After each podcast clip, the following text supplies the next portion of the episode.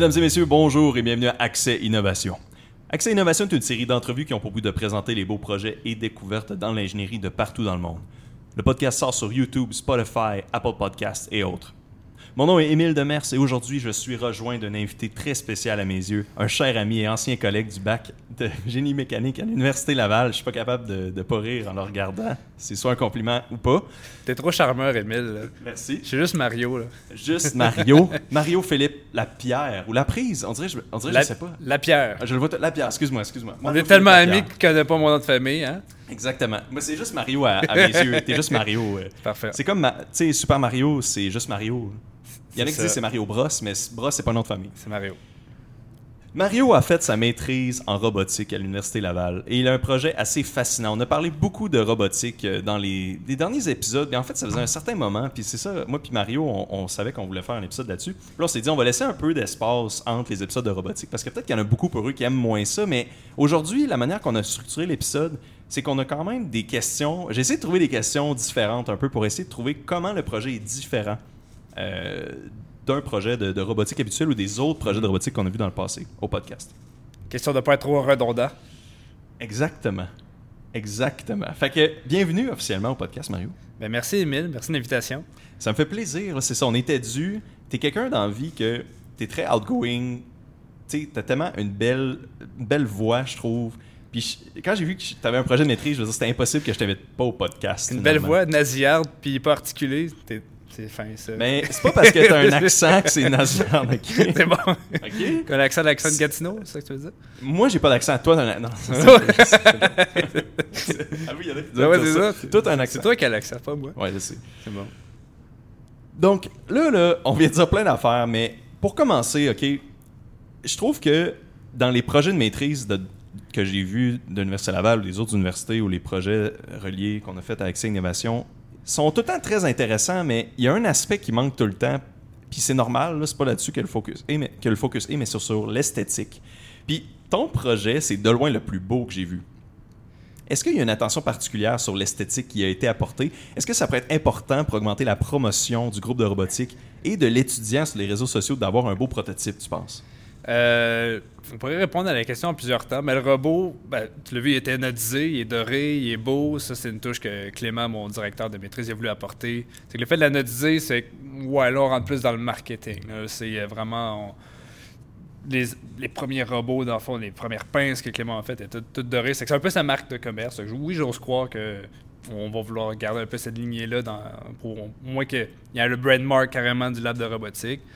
Euh, sinon, ben, les pièces telles quelles en aluminium, euh, des fois, ils ont des shapes un peu belles dedans. J'ai essayé de les faire belles, mais en même temps, ça reste structurel. Euh, tant qu'à faire l'évidement de matière, moi, je me dis tout le temps aussi bien faire ça de façon sexy si on peut. tant qu'à faire un trou, un carré. Tu sais, tant qu'il n'y a pas de concentration de contrainte puis que ça pète pas, on, peut être un peu plus funky sur les shapes. C'est comme ça que j'aime faire, mais bon, c'est que ça, ça donnait un certain charme au robot.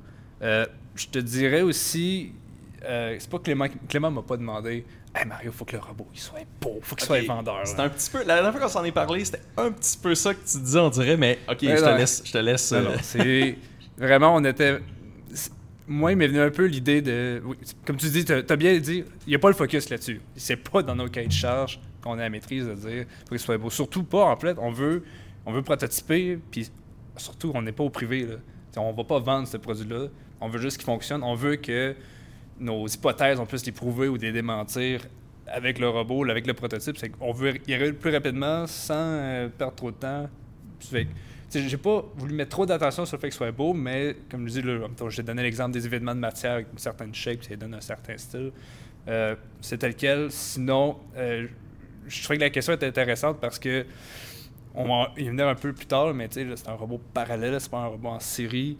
Les robots en série, quand on parle d'être vendeur, parce que là, je fais, là, je fais l'aparté, là, ça reste. tu sais, ça reste que. je viens de dire qu'on fait de la recherche, euh, tu sais, plus euh, vraiment à l'université, c'est pas de la recherche en milieu privé. Mais c'est sûr que ce robot-là, on veut quand même essayer d'un jour de le commercialiser. Peut-être pas lui en particulier, mais ce type de robot-là, c'est ça, le plus but à Clément là-dedans, c'est de montrer euh, les- tous les intérêts qu'on pourrait avoir dans ces recherches-là. Euh, puis bref, c'est que les robots parallèles, toi tu veux vendre ça à un client, tu regardes ça, ça a l'air tentaculaire, t'es comme, c'est quoi cet agrément-là? C'est quoi que ça fait? C'est où que ça prend quoi? c'est ça, c'est ça, qu'est-ce qui est euh, utile, qu'est-ce qui bouge, pourquoi c'est. Ben, je veux pas dire moche, là, on est capable de le rendre beau, c'est un Ouais. peu ça que je voulais montrer. Mais tu sais, tu vas voir un robot en série, les robots en série, c'est ceux qui ont l'air d'un bras humain. Tu regardes ça, puis déjà, en deux temps, le premier, c'est tu regardes ça, tu dis, ben c'est beau, ça a l'air d'un bras humain, je connais ça. Puis deuxièmement, ben après ça, pour ce qui est de l'utilité, pour ce qui est du mouvement qu'il va en avoir, ben tu regardes, ben, ça fait le même bras. ça fait le même mouvement que mon bras va pouvoir faire. C'est- bref, ça reste un peu à ça. Puis là, on va y venir aussi tantôt, mais la robotique collaborative se veut beaucoup plus proche de l'humain.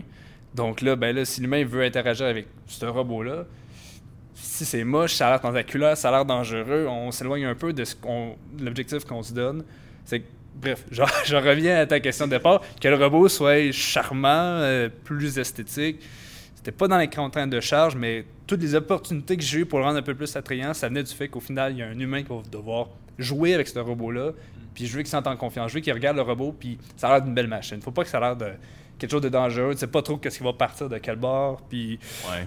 Puis, Tu sais où ouais. où qui se rend à peu près en ça, regardant. à peu près. Il y a ça, puis comme je dis, ben là, l'aspect marketing, comme c'est loin d'être une priorité, mais c'est sûr que là, c'est un- c'est pas des robots qui sont vendus sur le marché en ce Ouais. moment. Donc si on peut leur Ouais. donner un certain sex appeal, je sais pas si ça va être censuré, là, je sais pas correct. Ah, si on peut donner un certain sex appeal au robot, ben ce euh, on n'a pas forcé pour, mais toutes les opportunités qu'on a eues, on les a pris. Ça, ça fait le tour pas mal de la réponse. Ouais, mais c'est vraiment une belle réponse détaillée. Puis tu sais, tu as mentionné quelque chose que je trouve qui est comme intéressant derrière ça. Puis tu sais, avec le podcast, j'essaie de faire mon possible de promote le podcast. Je m'excuse du de l'anglais là, mais tu sais, j'essaie de, de faire mon possible. Promouvoir, c'est ça le mot en merci. français. Ouais, c'est ça, c'est comme quasiment le même mot. aïe aïe. Euh, sur LinkedIn, c'est surtout sur LinkedIn que je trouve qu'il y a beaucoup de, c'est ça qui est le fun de voir, il y a beaucoup de gens qui sont intéressés sur LinkedIn, par rapport à Facebook, sur Facebook, on dirait que c'est pas vraiment fait pour ça. Mais bref, euh, euh, je trouve que tu penses-tu, en fond, je vais pas dire chaud, mais je vais demander, tu trouves-tu que pour une étienne maîtrise, de mettre un beau vidéo d'un beau robot avec des belles pièces anodisées en or, Iron Man, est-ce que ça, tu penses-tu que ça a comme de l'intérêt? Est-ce que faire une maîtrise, à la fin, tu essaies de te vendre? Toi, as-tu vécu ça, tu sais, ou Euh, t'as pas vraiment eu le besoin de te vendre tant que ça, tu sais? Pendant, pendant la maîtrise, je te dirais que j'étais pas tant à la recherche d'un emploi, je savais que j'étais seté pour les prochaines années.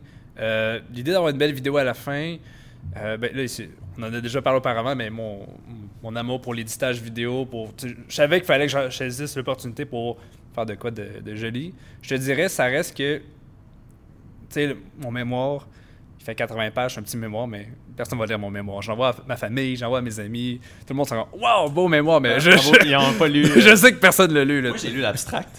Merci, c'est J'ai moi. J'ai regardé toutes les figures quasiment, je pense.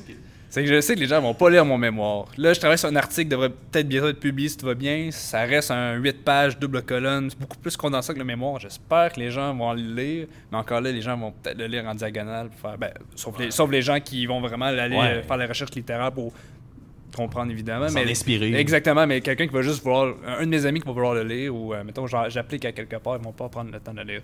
Une vidéo, par contre, ça parle à tout le monde. Là, je me suis dit, je peux faire une vidéo, puis justement, essayer de. ben, le robot, il allait bien, il est beau, il fonctionne bien. Je, comme, je peux pas, pas en tirer profit. C'était que oui, c'est sûr que j'ai mis un peu d'attention sur essayer d'avoir une belle vidéo que je peux partager à tous, autant euh, pour. Ben, autant pour dans plusieurs années, quand je vais me dire, OK, qu'est-ce que j'ai fait déjà? C'est quoi le but de ma maîtrise? Je- Déjà, là, on va en parler. Moi, ça fait un an que j'ai fini. ce- Le robot fait un an qu'il est opérationnel, disons. Ça fait déjà un Ouais. petit moment. Puis là, ben, dans 10 ans, j'aimerais ça pouvoir regarder la vidéo au lieu de regarder mon mémoire au complet. C'est juste avoir quelque chose de concret. Dire, OK, c'est ça que j'ai fait. Voici mon accomplissement. Voici ce qui fait. Voici ce qui témoigne de mes efforts. La mes preuve. ac- puis de- ouais, exactement. Ouais, pas, t'es pas obligé de te taper un 3 heures de lecture justement pour ça. là. Tu peux, tu checkes une vidéo avant de te coucher, t'es comme ah ouais, c'est vrai, j'ai fait ça. Ouais. Je vois le- Je vois l'attrait. La vidéo est très segmentée. En fait, le- l'article fait beaucoup référence aux vidéos. C'est pour ça que la, la vidéo est vraiment par partie. C'est que il y a plusieurs sections. Souvent, on va aller prendre des résultats puis dire, ben de telle partie de la vidéo, voici les, les résultats, les courbes qu'on en a ressortis. Donc, c'est sûr qu'il est très décortiqué, euh, il est très, euh, comme je dis, très granulé par section. C'est pas une grosse vidéo promotionnelle non plus de, marketing, mais ça reste que tu on est capable de chercher. Et, je me rappelle, ah oui, le- le- la charge utile, c'est ça. Oui, tu sais, bref, il- autant qu'il est plaisant à regarder, ben, je trouve. Là, je, je prêche Ouais. pour ma paroisse, mais j'en suis fier, c'est pour Il ça que j'en parle. vidéo, merci, ouais. merci. Mais ouais, je pense que ça fait le tour de, Ouais. de ce que je voulais dire. Ah mais- ben oui, euh, ok, ce que je disais oui, mais je pensais que t'allais dire ça fait le tour de la réponse, mais ouais, de- c'est bon. Mais- que tu voulais dire? ok. Ouais, ça, ça- ça- ça se résume à ça. C'est que, oui, faire une belle vidéo, pour moi, c'est un peu mon legacy. C'est beaucoup plus accessible à tous qu'un mémoire de 80 pages, c'est ça. Tu sais, non, mais tu sais, c'est comme. Il y a quelque chose à se faire dans l'ère moderne de la surconsommation et de, le- de- du Disney Plus puis d'avoir trop de stock à écouter. Tout le monde viens des affaires à écouter. puis là less is more. C'est juste ça que je veux dire. Mm. d'avoir une vidéo synthétique de Ouais, 4 ouais. minutes là, qui est to the point puis qui montre très rapidement et très de manière très intéressante ce qu'il y a à voir je trouve que c'est vraiment fascinant fait que Puis encore là, 4 minutes, c'est- ça peut être long des fois. Clément voulait faire ça Ouais. plus court, puis c'est moi qui ai stretché un peu. Je dis, ah là, j'ai pas, envie de faire ça en deux vidéos. On va juste faire une vidéo, puis tout va y aller. J'aurais pas à faire un autre montage. Mais... la director's cut Ouais, c'est ça. Le Director Scott, il est sorti en premier lieu. C'est ça. Direct sorti à Director's Cut, t'as- gagné face au studio hein, qui essayait de. c'est ça. Studio indépendant Mario, on sort tout d'un coup. Peu importe. Hein? Stu- Studio indépendant de Mario, on sort tout d'un coup. Wow, ouais, c'est ça. C'est pour Ouais. ça qu'au début, il y a un logo. Non, c'est pas vrai. Euh, mais là, c'est ça. Puis là, il y a une affaire. On parlait de ton, de ton mémoire de maîtrise. Puis oui, qui est, qui est quand même assez long, je lisais. Puis j'avais une question quand même par rapport là-dedans. Mais je le lisais. Puis j'étais comme, Ah non, c'est bien drôle. Ça change l'anglais à français. Ça, c'est. Ouais. Est-ce que, est-ce que, je, je sais pas, je trouvais ça comme intéressant. Pourquoi pas rester en une langue, mettons? Ou, tu sais, ça me, moi, ça me dérange vraiment pas. Tu sais, comme je dis, j'ai pas lu au complet, j'ai regardé les sections. Est-ce que c'est que, mettons, t'as des sections plus techniques en anglais, puis tu sais, à place d'utiliser des anglicismes tout le temps, on se dit, ok, ben à place de dire, mettons, la, la bolt, ben là, on va, on va juste dire en d'éviter- anglais au complet. Afin d'éviter des anglicismes, on va juste tout écrire en anglais. Ouais, rendu là. non, ben c'est assez simple dans le fond, c'est que euh, un mémoire, tu as plusieurs types de mémoire. Ben, en fait, on, ça à trois types de mémoire. Tu as ben, carrément euh, par rédaction complète, tu as par insertion d'articles et par article. Donc, grosso modo, par article, ça veut dire que tu vas prendre deux articles que tu veux publier, que tu as fait, tu vas les mash up ensemble, puis tu vas dire, tu vas les combiner ensemble, puis tu vas dire, ben, voici mon mémoire, c'est that's it, that's all. Par, un- par insertion, moi, c'est ça que j'ai fait. J'ai juste pris un article. Donc, je prends un seul article. Donc, la partie en anglaise, dans le fond, c'est carrément l'article que j'ai Ah, soumis. C'est pour ça qu'être en anglais, c'est aussi simple que ça. Je dis, voici l'article que je suis prêt à soumettre. Euh, ben, j'ai dit publier. Je pense, non, j'ai pas encore publié, mais que je, je suis prêt à soumettre. Donc, je mets ça en, en, en tête de mémoire. Puis là, de là, il faut que je développe le reste de mon mémoire. Ça avait quand même ses défis parce que ça. On dirait j'avais comme une trame narrative dans ma tête, dans mon mémoire, de- dans la rédaction de mon mémoire. Puis là, Ouais. je me ramasse avec le premier bloc qui est genre un article qui est genre super condensé, qui raconte Sommaire. qui, qui, qui- ouais, qui est très condensé, qui parle de tout, mais un petit peu en détail, mais pas trop en détail. Puis, puis après ça, ok, de là, comment est-ce que je poursuis mon- la rédaction de mon mémoire, ça a été assez un peu funky à faire. Pas, pas la fin du monde, mais comme je dis, ça, ça brise un peu la trame narrative du mémoire que Ouais. j'avais en tête, mais au, au final, ça s'est bien fait. euh, J'ai repris certaines sections dans le mémoire que j'ai pu aller un, peu plus beurré et épais sur des sections que j'aurais peut-être voulu plus raconter, mais que dans un format 8 pages, t'as pas le temps de mettre. Parce que c'est pas, c'est ça, c'est comme pas chronologique. C'est comme tu dis. Non, c'est même tu parles du milieu de l'histoire. tu parles pas des conclusions, mais des débuts, mais du milieu, puis après ça, tu parles des deux bords. Exactement. C'est juste pour ça qu'il y a une section en anglais. Merci. Ouais, ok, bah, ça, ça explique vraiment bien, ça répond vraiment bien à ma question par rapport à ça. là. Fait que là, on peut peut-être commencer à embarquer un peu plus dans le sujet principal. Puis on en a glissé quelques mots.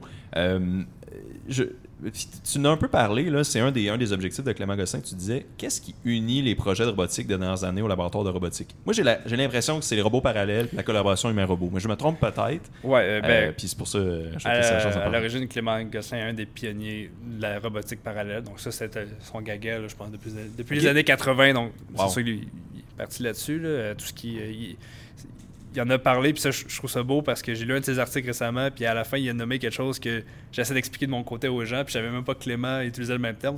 On, on appelle ça l'intelligence mécanique. C'est que Ça veut juste dire, euh, au lieu de mettre des moteurs et des capteurs partout, essayons de faire ça intelligemment, mécaniquement, pour que ce soit au plus simple possible. Ça a l'air complexe quand tu regardes, mais mécaniquement, la, la mécanique va faire les tâches que tu veux sans avoir par- à passer par euh, coup de capteur, de moteur, c'est, bref, l'intelligence mécanique. Tu as posé que ça passe beaucoup par les mécanismes parallèles. Puis, bref, lui, la robotique parallèle, c'était son gaga. Puis là, depuis euh, une quinzaine d'années, ben, je n'irai pas dans les détails, ça fait plusieurs années, mais la robotique collaborative est arrivée. Puis là, Clément, lui, c'est quelque chose qui l'a beaucoup intéressé, c'est la robotique collaborative. Je qu'on va en aborder plus en détail, là, mais ben oui. sais, grosso modo, Tu peux embarquer là-dedans Ouais, mais- si tu veux, parce que je suis sûr qu'il y en a, sûrement qu'il y en a qui savent c'est quoi, mais. Ouais, mais en tout cas, la, la- la- la robotique collaborative, c'est un peu émergent. C'est ben, c'est sûrement plus émergent. là, Je sais plus où. Côté, euh, côté le, le marché de la chose, je sais plus où est-ce qu'on en est en rendu. est ça, avance. Là, je sais pas si c'est- plus embryonnage, je sais bien, mais ça reste un marché que, dans le fond, on fait des robots euh, beaucoup plus access- accessibles pour certains domaines de l'industrie. C'est-à-dire que moi, j'aime ça diviser ça en, deux parties. Ben, pas juste moi, c'est un peu dans la littérature, tu divises ça en deux parties. La première, c'est la- l'aspect sécurité. Un robot collaboratif, doit- il y a certaines normes ISO, je ne me trompe pas, qu'on veut respecter, il doit être sécuritaire.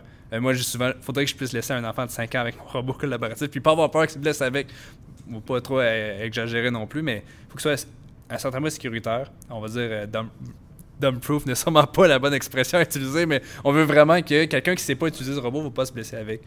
Euh, puis ça, pourquoi? Ben, pour, ben, ça semble être évident. On veut que ça soit sécuritaire, mais évident, ouais. mais mettons qu'on parle plus côté euh, business, ben un robot ben, collaboratif qui est sécuritaire, t'as pas besoin d'avoir une, euh, une- enceinte de sécurité, t'as pas besoin d'avoir les cages, c'est que là, tu sauves des coûts, tu sauves l'espace sur le plancher. Donc, il y, a- il y a le côté humain, évidemment, qui est le plus important, mais ça reste que pour quelqu'un qui veut, voit juste les dollars à la fin, de tout évider cette installation-là, puis cette, cette façon de rendre les robots industriels sécuritaires, bon, c'est très avantageux dans un robot collaboratif. Sinon, il y a aussi la partie ben, interactive. Donc, le, le programmeur qui va programmer le robot pour lui faire faire les tâches qu'il veut.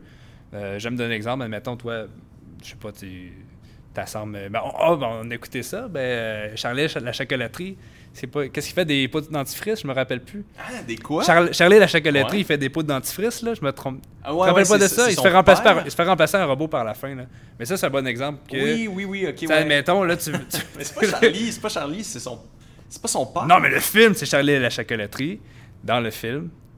Il fait ça dans le film. Oui, c'est ça. Il se fait remplacer. Peu importe. On va dire que toi, Ok. là, Ouais, ouais, toi, ouais. là, ta job, là, c'est de vis- Ah, des couvercles, là. Là, c'est toi le pro de ça. Mais là, mettons, toi, tu dis Mario, je voudrais mettre un robot pour faire cette tâche-là à ma place.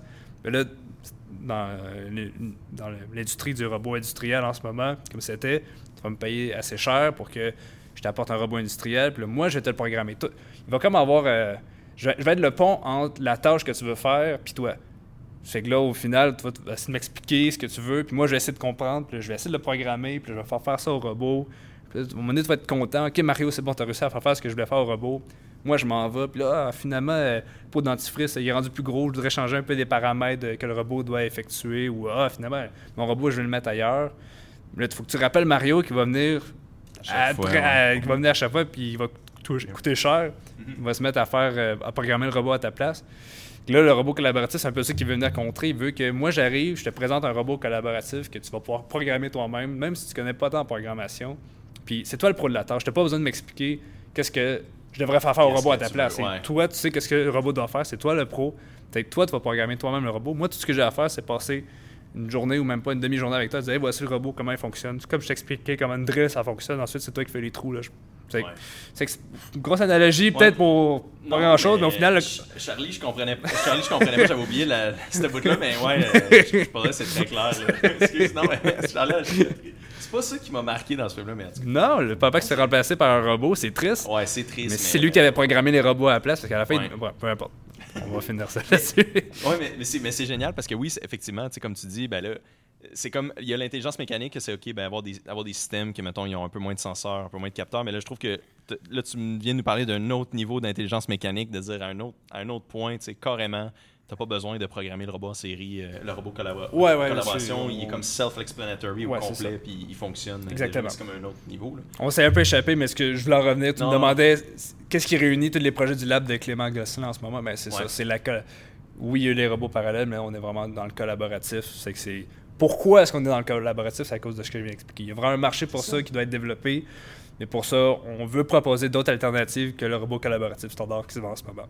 Ou du moins, on veut l'explorer. C'est ça qui est le fun à l'université. C'est que tu vas pouvoir explorer des sujets que c'est peut-être pas les compagnies privées qui vont nécessairement vouloir mettre de l'argent tout de suite là-dedans pour explorer, mais c'est ça qui est le fun d'explorer à l'université. C'est tu te donner un projet puis t'es comme on va voir ce que ça va donner. Tu, tu- Ouais, c'est ça, c'est pour ouais, ça. ça. Tu veux pas nécessairement faire de l'argent avec, mais tant mieux si ça peut mener à quoi, mais sinon, ben, on aura exploré de quoi, puis si ça peut servir à quelqu'un en disant, ben, tant mieux. C'est quoi le robot collaboratif actuel sur le marché? Euh, il va y avoir Universal Robot qui est très reconnu. C'est juste un- c'est une marque parmi tant d'autres, mais ça va être le robot sériel qui a l'air d'un bras euh, à 6 degrés de liberté, c'est joint. Puis ben, il y a plein de compétiteurs qui sont arrivés, là, mais ça va être un robot qui va peut-être pouvoir soulever jusqu'à 20 kg au maximum. 10 kg des fois. Ça, dépend. Ils ont, ils ont plusieurs tailles, là, mais ouais, c'est ouais, euh, ouais. là, c'est sûr qu'à Ouais. l'audio, on va pas voir, mais c'est un robot qui va être à peu près. euh, qui va avoir le- la portée d'à peu près d'un bras humain.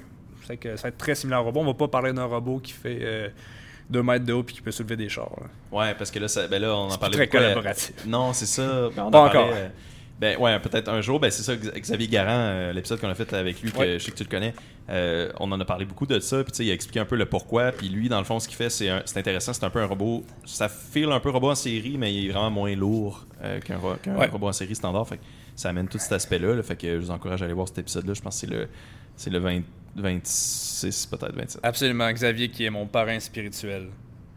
On espère qu'il regarde l'épisode d'aujourd'hui, puis qu'il... puis qu'il... puis qu'il... à chaque fois que tu parles, il est comme, ouais, mais... je sais, que Xavier, c'est le meilleur avocat du diable. Ouais, c'est ça, c'est pour ça. OK. Fait que là, t'as parlé d'un... En fait, c'était écrit dans euh, la- le projet de maîtrise, un Scara type robot. Ouais. C'est Là, je voyais ça, puis je t'avouerais que je sais pas c'est quoi. Je sais pas, je sais pas c'est quoi. J'aurais pu le rechercher, oui. T'aurais pu, Puis mais sûrement tu je vais demander à Mario. Je vais lui demander ben après, oui, je vais oui. l'écrire dans la liste de questions que j'ai pour lui, une liste énorme de questions. Euh, bon. Euh, puis ça fait partie, je pense, du titre de la Ouais, maîtrise ouais, ouais. même, puis un titre qu'on va disséquer peut-être un peu plus tard. là. Ça va être intéressant. Fait que... Ben, sans, aller dans- trop dans les détails, c'est un robot qu'on va dire 4 axes, dont 3 axes en translation, puis un en rotation. Grosso modo, c'est que ton poignet ou ta pince, peu importe, va tout le temps être perpendiculaire au sol. Ben, je dis au sol. Ça peut être perpendiculaire à n'importe quelle surface que tu décides, mais au final, il va pas pouvoir se réorienter. Là, je ne vais pas parler des termes aviautiques, mais il va juste avoir un axe de rotation. Donc, tu vas pouvoir prendre une pièce, Ouais. la déplacer, mais tu pourras pas la, comme je dis, la, la rouler. ou euh, fait que c'est vraiment l'axe l'axe du poignet il est tout le temps perpendiculaire au sol pour les auditeurs euh, Ouais, si on, ben, si on Ouais, détermine, si on est sur une table, on va dire il va être perpendiculaire euh, à la table. Tu ne vas pas euh, orienter autrement. Mais tu vas Ok. pouvoir tourner autour de la table. c'est ça ok Ouais. fait que là ben, ça- quand on regarde la vidéo on comprend immédiatement que c'est ça là. fait que ben, Bref- c'est- bref, c'est t'as- vraiment ouais. simple comme réponse. Tu as carrément deux axes de moins que le robot standard 6 axes qui fait tout ce qu'un bras peut faire. puis ok puis là c'est quoi? Ok ben là ça je l'avais pas pris en note mais tu sais généralement ça peut être utilisé à peu près pour quoi un robot Scara comme ça? Euh, on va appeler ça pick and place. En anglais, en français, ça serait prise et placement. Donc, donc, ben, merci. du triage, on va dire. Ben, Du tout, triage, tout ce ouais. qui est- Souvent, c'est. euh, dans deux cas, c'est soit que la prise et le dépôt de l'objet. Dans la prise et le dépôt de l'objet, l'orientation, on n'y tient pas. Ça n'a pas d'importance. On veut juste que XY sur une table, on le remette XY ailleurs. Ou sinon, l'orientation de l'objet est connue et cette orientation va rester la même au dépôt d'objet.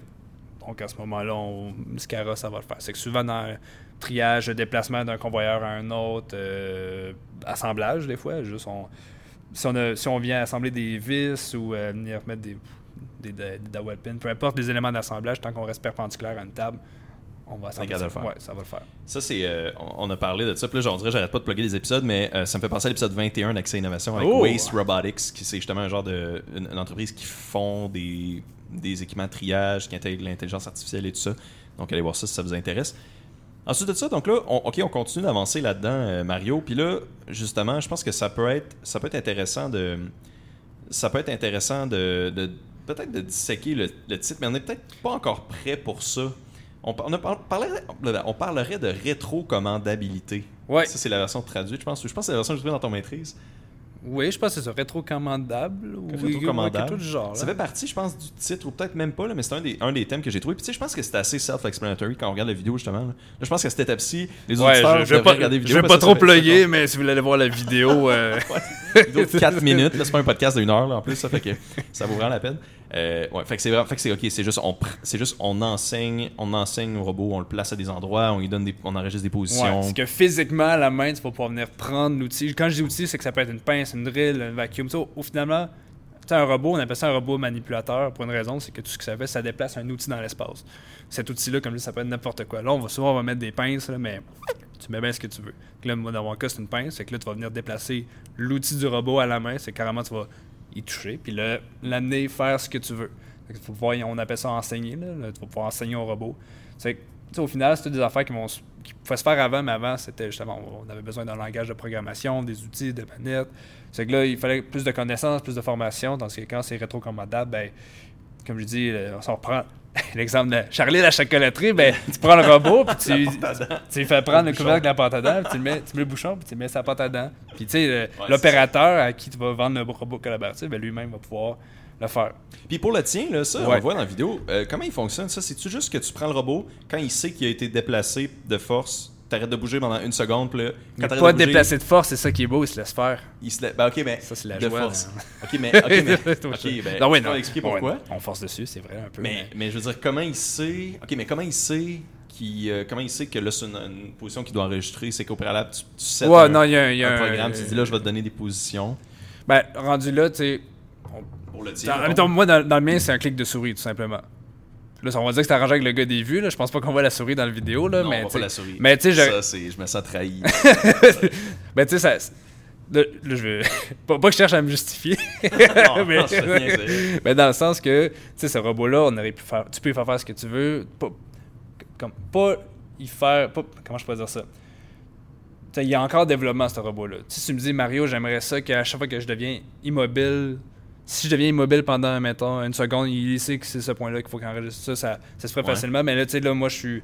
Je, je, peux pas pousser le développement là parce qu'à un moment donné, je vais finir ma maîtrise. Ouais, là, ça- ça on- correct, coupe les coins ronds. Justement, si je suis capable de, de vendre la salade, euh, moi, ça a réussi l'objectif. Donc, oui, dans le fond, il y, a un, il y a un bouton, je clique sur le bouton, je dis t'enregistres ce point-là. Parce que- T'enregistres ce point-là. Si je veux changer d'un mode pour lui dire, ben là, j'ai fini d'enregistrer, j'ai dit aussi à l'aide de la souris. Parce si je veux lui dire play, ben, je dis pas vocalement, je dis clique sur play, puis il refait. Non, mais c'est comme. Ok, mais c'est parce que dans la vidéo, j'ai vraiment l'impression que. On dirait que peut-être te couper vraiment bien, mais on dirait que tu fais juste le déplacer partout, puis il se rappelle, on dirait que pas que tu cliques entre chaque déplacement. Ouais, Je me trompe-tu? Ouais, ben j'étais rapide. Dans le fond, c'est. je- sais pas, là, tu dis que la vidéo est 4 minutes, je me rappelle plus trop, Ouais, mais tu sais, on.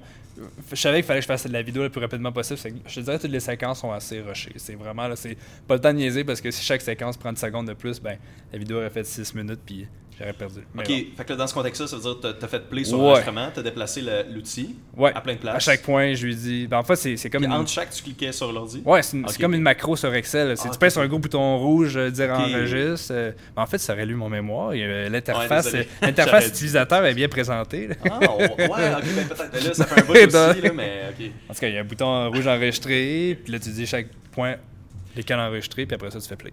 Sais-tu qu'est-ce qui serait drôle? Quand je vais réécouter le podcast pour l'éditer, il faudrait que j'aille fouiller dans la, le mémoire, puis je le trouve, c'est intéressant, puis je le overlay sur l'écran pour qu'on puisse voir en même temps. Mais Ça, là, en plus, on a un gros spot blanc, Ouais. là, ce serait parfait. Là. Excellent, ouais, je vais faire ça. Pour de vrai, je vais, quand je vais l'écouter, je vais, là, je vais entendre ce bout-là, puis je vais, ça va me rappeler de le faire. Bon. Si je le fais pas, je suis vraiment. Est-ce qu'on fasse un clap pour t'en rappeler? Non, ça va pas m'aider. je. Ouais, là, on a assez parlé, fait que là, genre, Ouais, je je- vais m'en rappeler parce que ça, hey, ça, ça fait 3 minutes qu'il parle pas du sujet. C'est bon, c'est bon. Ok, ok. Non, il n'y a pas de stress. Fait que là, ok, fait que là, euh, tu vois, là, ok, on, on va sortir de l'intro bientôt. Là, Yes. On est encore dans le. On est encore dans l'intro. Objectif, on est encore dans les, les définitions. Fait que là, là, est-ce que tu pourrais nous expliquer, qui est le titre de ton, de ton mémoire? Là, Allons-y. Je l'ai pas pris en note, mais j'ai pris en note tous les mots-clés. Est-ce que tu te rappelles du titre de ton mémoire? Non? Ok, ben, regarde. Attends, je peux m'essayer. Je, je pense que je, ben, je l'ai, non, je l'ai, je l'ai la liste. Mais il n'y a, pas- y a pas les petits mots entre, il n'y a pas les conjonctions puis tout ça, Ben. mais les déterminants. Regarde, je vais le dire, ok, il y avait, ok, c'est un robot, ben, c'est un robot, collaboratif, Ouais. parallèle, SCARA, redondant, rétro-entraînable, à faible impédance mécanique, Yes. rotation illimitée à l'effecteur, euh, puis préhension actionnée par la base. Là- Exactement. ok, commence, collaboratif. On le parle. On l'a parlé. dit collaboratif. On a fait Para- le tour. parallèle, on a quand même parlé. Non, euh, on n'a pas parlé. Ah, Ben, on, on a dit que c'était un peu tentaculaire, mais tu sais, grosso modo, c'est le robot en série, c'est que les moteurs sont en série. Donc, euh, mettons, si on prend le bras humain, ben, l'épaule, le coude, le, le poignet, les doigts, c'est que tout est, est en série. Le robot parallèle, l'avantage, c'est que tous les robots, euh, pardon, tous les moteurs sont à la base. Puis là, parallèlement, les liens qui lient, dans le fond, les moteurs à l'outil, ben, vont parallèlement se rendre jusqu'à l'outil. Donc, c'est plus complexe que ça, mais tu sais, dis-toi que. Il faut le voir aussi pour comprendre Ouais, parfaitement. ouais. Mais... On, on va y revenir tantôt, mais j'ai des, des affaires à dire là-dessus. Ok, parfait, on met une pin là-dessus. Ah, ben. C'est pas le pin en it. J'aime cette expression-là. Fait que, ensuite, ok, fait qu'ensuite, parallèle, on a Scara. Ok, Carrel, On a ça le dit. perpendiculaire outil Parfait, ok. Puis ensuite, ça, redondant. Redondant. Ça, dans le fond, c'est que j'ai dit qu'il y avait 4 axes 3 en translation, X, Y, Z, blablabla, 1 en rotation.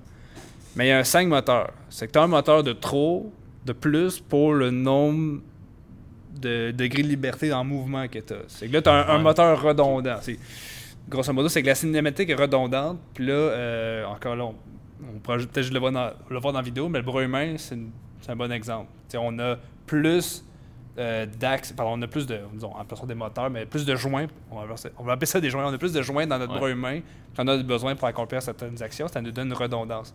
Ça, dans le fond, je ne veux, pas compter- je veux pas les compter, mais on va dire en a plus que 6 sûrement.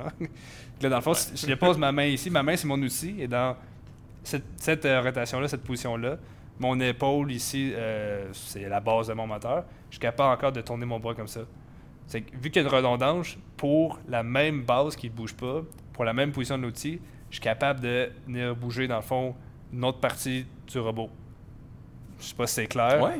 Tu tu Ben oui, euh, c'est que il y, y en a, tu sais, il y a une manière qui me, ça m'avait dé- déjà expliqué, et je pense que je, je pense que c'est- la même chose, c'est que Ouais. mettons, des fois tu peux, si t'as pas cette redondance là, des fois tu peux arriver à des points morts qui, sont- Ouais, qui ouais. font très mal, là. des points morts que t'es comme, ah, quand t'es pogné dans ce point là, tu peux pas t'en sortir, le robot il peut pas s'en sortir ou il peut juste jamais atteindre ce Ouais. point là dans le fond. Fait que là en ajoutant des, des joints, ben là t'ajoutes du mouvement puis t'ajoutes de la. Ouais, c'est que ça, c'est un bon exemple, les, les singularités dont tu as dû entendre beaucoup parler, les points morts, disons. Ouais, c'est ça, ok. ouais. Ben justement, ben ça, c'est, ça, Singularité. c'est, ça, c'est une des raisons, mais il y a d'autres raisons pour qu'on voudrait mettre une redondance. C'est, comme dans le cas de mon robot, c'est pour activer la pince. Hmm. Donc, le mouvement que je t'ai montré, c'est avec le coude. Ben, tu sais, il y a certaines euh, prothèses ou suis plus sûr du bon terme, des personnes amputées de guerre, là, euh, Ouais. qui vont avoir euh, certaines prothèses pour ouvrir et fermer la, la pince.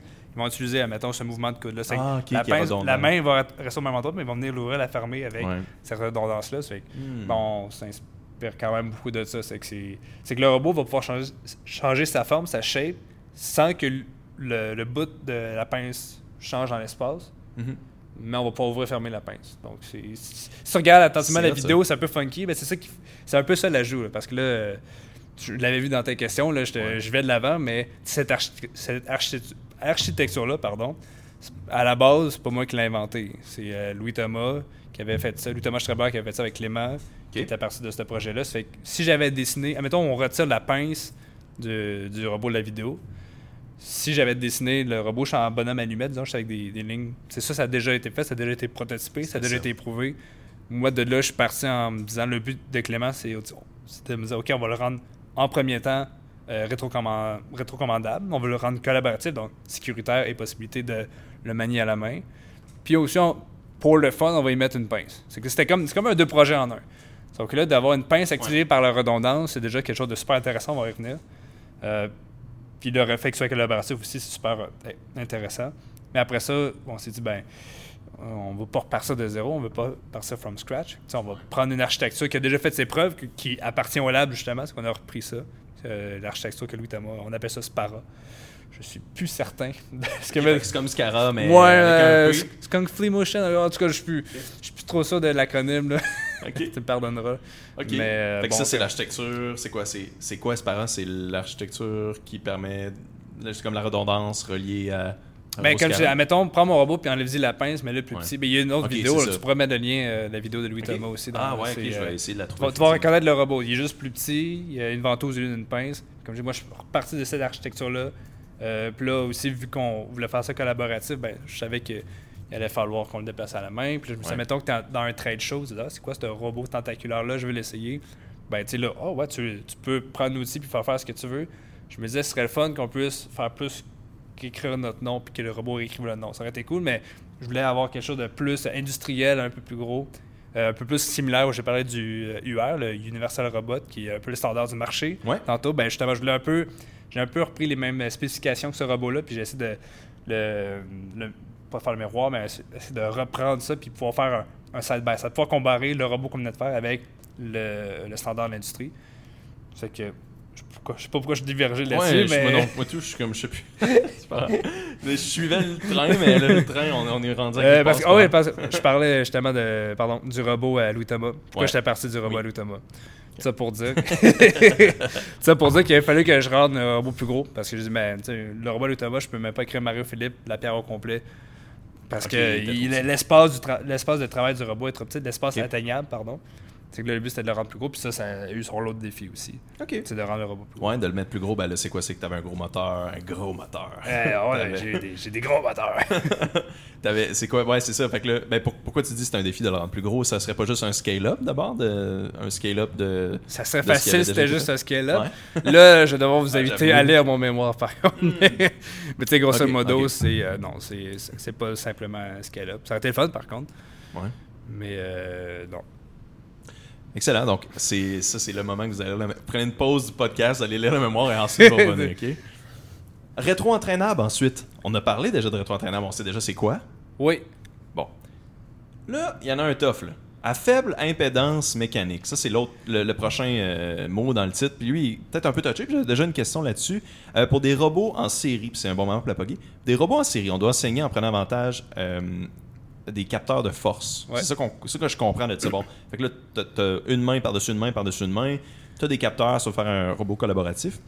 Pourquoi ceci n'est pas le cas des robots parallèles? C'est ça que je comprends. Là. Je pense que Pourquoi on n'a pas besoin de capteur pour un robot parallèle? Autant de capteurs pour avoir un robot parallèle. Puis je pense que c'est ça qui distinguait euh, le robot de Xavier Garand des autres. Puis là, on est Des, pas des autres robots dans- Ouais, Xavier, c'est. on n'est pas obligé d'aller dans le détail de Ouais, lui. Xavier, ouais. c'était assez innovatif. Lui, c'est vraiment. euh, c'est à part. C'est c'est super intéressant ce qu'il a fait, là, mais c'est. c'est- Encore là, c'est.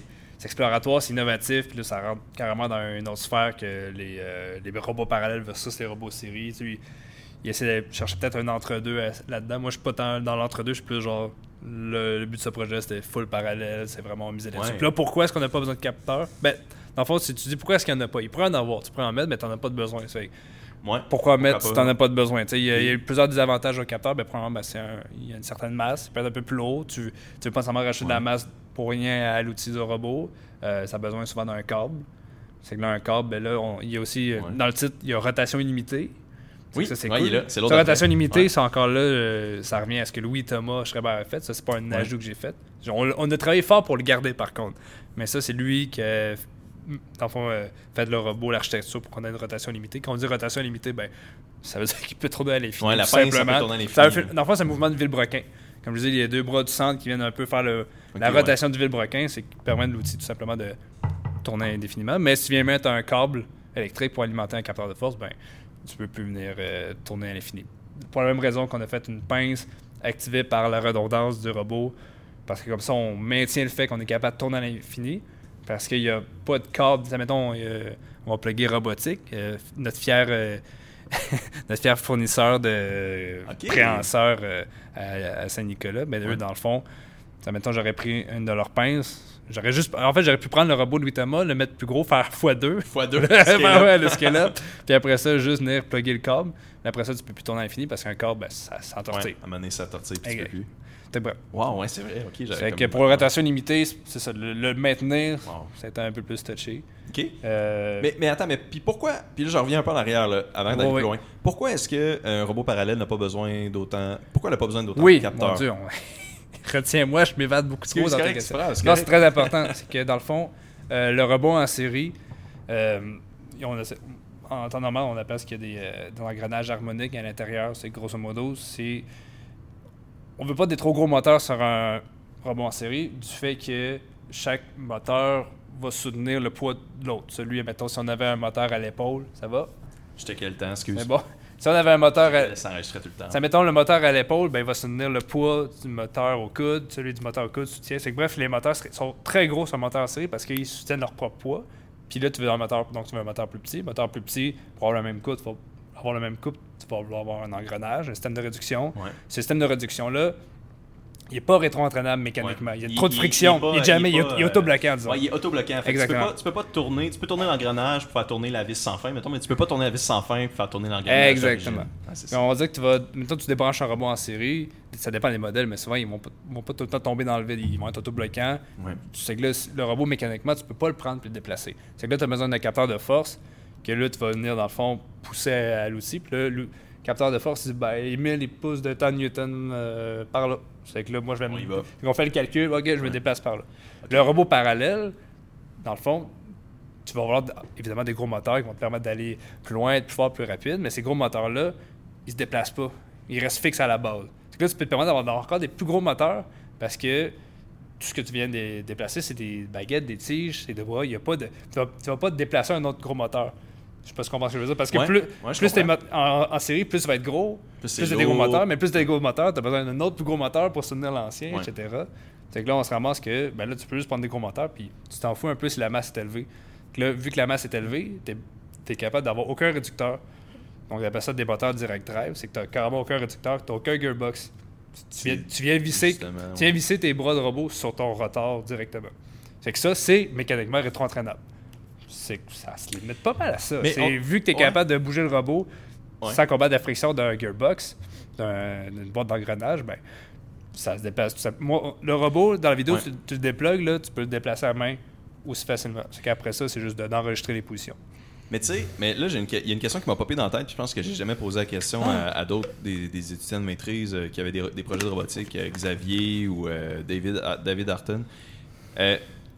Un robot en série autobloquant, imagine il soulève une charge et que le courant coupe et que la charge donc la charge va donc rester dans les airs parce que le- à cause des gearbox c'est autobloquant. Tandis qu'un robot à parallèle, c'est peut-être une faiblesse. Ça veut dire c'est peut-être si le courant coupe, il n'y a pas cette fonctionnalité d'autobloquant là, donc la charge va tomber, donc c'est un petit peu moins sécuritaire.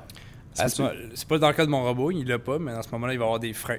C'est un frein euh, électromagnétique, souvent. C'est que tu- quand tu appliques le courant, le frein se désengage. Ah, Puis là, quand, il y a une perte de courant, le frein rembarque. Wow. C'est que Ça, ça va ressembler à ça. t'as pensé à tout.